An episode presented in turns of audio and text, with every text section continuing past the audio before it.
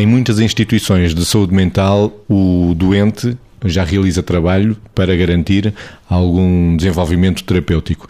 Admito, Vítor, que esse trabalho possa vir a ser remunerado? Admito e já e faz-se assim, ou deve-se fazer assim. Inclusivamente devo partilhar que no âmbito de uma entidade uh, que é o Conselho Nacional de Saúde Mental e da qual eu faço parte, há uma há um grupo de trabalho que está precisamente a tentar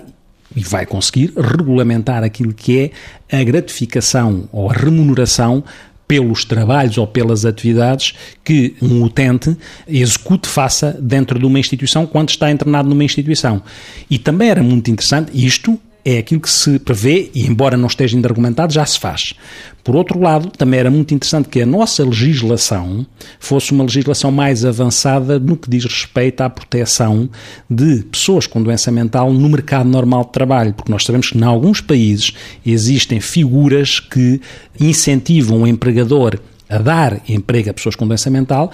às vezes as pessoas podem ter capacidade de estar menos tempo, estar menos tempo, mas depois há uma compensação que o Estado pode dar para que exista esta possibilidade de as pessoas não serem privadas de um direito fundamental, que é o direito ao trabalho, na medida daquilo que são as suas potencialidades e as suas capacidades. E esta articulação entre aquilo que são as possibilidades, as potencialidades de alguém que tem uma doença mental, mas o garantir que não perca uh, o seu direito, o seu direito ao trabalho, essa em Portugal ainda é uma questão que falta regulamentar de uma forma adequada. A pessoa com doença mental contribuinte, Margarida? Eu queria só, só ainda ir antes de, ou seja, ir atrás do Vítor, portanto, nesta linha, que é isto tudo tem história, isto tem história na ergoterapia e há muito tempo, eh, isto para as pessoas que estão nas instituições, e já há muitos anos que, eh, portanto, entre 93 e 96 a nível europeu isto foi estudado e depois continuou a ser estudado e legislado, portanto, eu acho que nós vamos caminhando no sentido de cada vez mais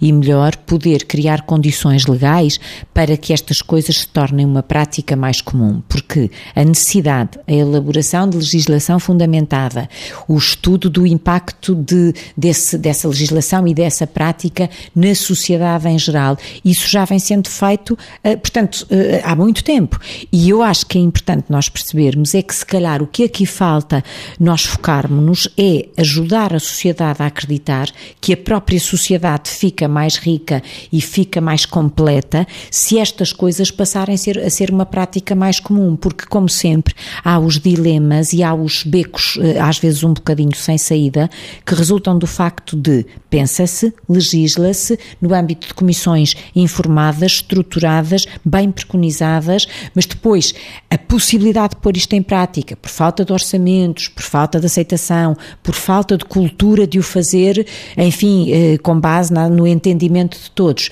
eh, isto fica um bocadinho mais longe do que a própria legislação. Portanto, eu só espero é que tudo o que vai sendo continuado a desenvolver no âmbito daquilo que vai ser posto no papel possa depois, com o contributo de todos nós, cada um na responsabilidade que puder ter, com o contributo de todos nós, possa conduzir à pragmatização objetiva e pregnante. Quando eu digo pregnante, é também significativa em número de pessoas a alcançar isto, que isto seja realmente posto em prática. Ficou lá atrás o termo ergoterapia, uma frase. Terapia pelo trabalho dentro das instituições, vamos dizer assim, só numa frase. Um exemplo prático, Margarida. Um doente ser, por exemplo, jardineiro ou estar inserido numa horta terapêutica.